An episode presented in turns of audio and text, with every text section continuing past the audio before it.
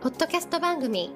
ドクター濱口大輔のターミナルコーチングでは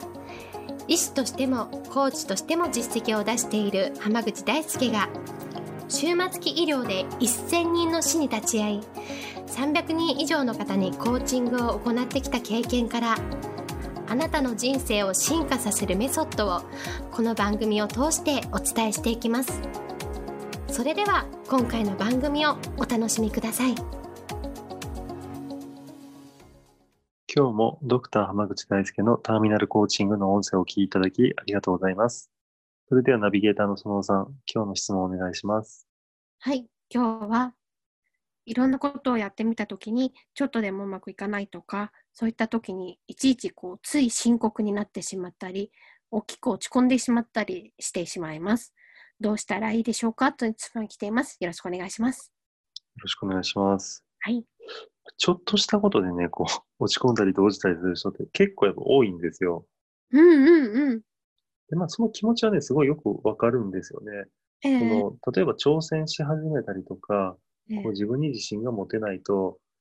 常にこれでいいんだろうかとか、その大し、周りから見たら全然大した失敗でもないのに、うんうん、あもうこれで人生積んだみたいな 人って結構いるじゃないですか。確かに。えそういう方々が、そのより人生をね、良くしていこうと思ったら、はい、すごく大事なのは、こう、もう、もう終わりだっていうのは、その、なんていうかな、まあ、極論に走りたくなるのもわかるんですけど、うんうんうん、そのもう、もうなんか要はなんかノーミスじゃない、ミスしたら終わりみたいな、えー、ところから、まあミスしてもなんとかなるっていう発想に切り替えていくっていうところがまず第一段階なんですよ。なるほど。じゃあ、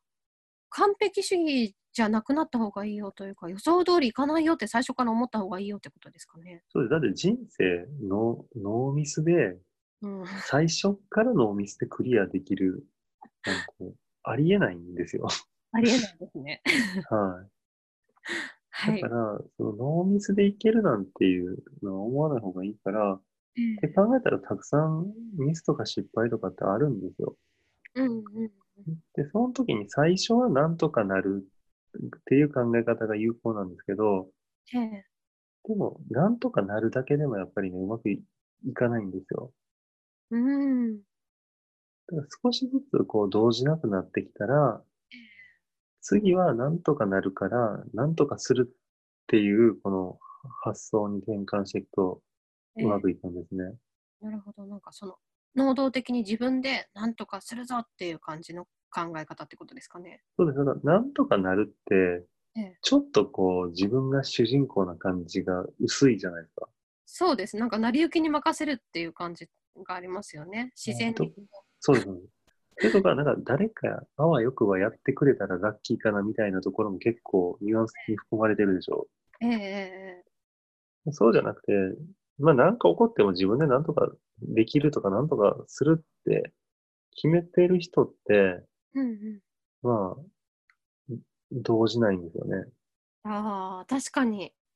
そうですね。自分だったらもう最終的に自分が何とかすればいいっていうやっぱりマインドセットがあれば結構動じなくはなりますよね。そうなんですよ。だからまあ最初は動じるのは別にもしょうがないことなんですよね。特にええ、新しい分野に挑戦する人とかだったらしょうがないんですけど、その次早早くだからその何でもこういちいちビクビクするところから、ええ、なんとかなる、意外となんとかなるもんだなっていう実感を持って、うんうん、その、それを乗り越えたら、なんとかするっていう、この、メンタルの持ち方を身につけていっていただけると、人生ってどんどん良くなっていくなと思います。なるほど。じゃあ、その3段階があるってことですかね。そうです。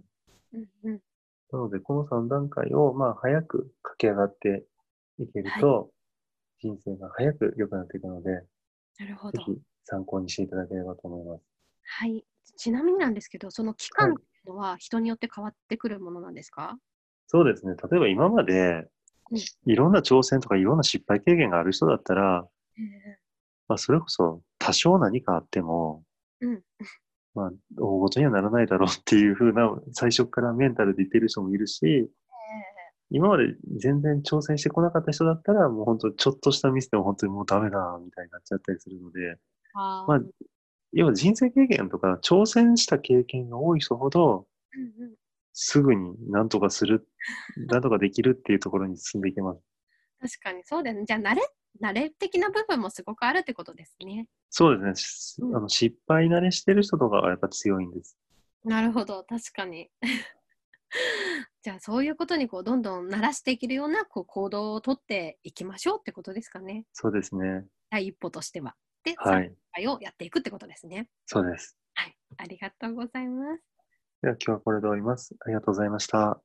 りがとうございました。本日の番組はいかがでしたか？番組ではドクター濱口大輔に聞いてみたいことを募集しています。ご質問は d a i s u k e h a m a g u c h i c o m 大輔浜口 .com の問い合わせから受け付けていますまたこのオフィシャルウェブサイトでは無料メルマガやブログを配信中です次回も楽しみにお待ちください。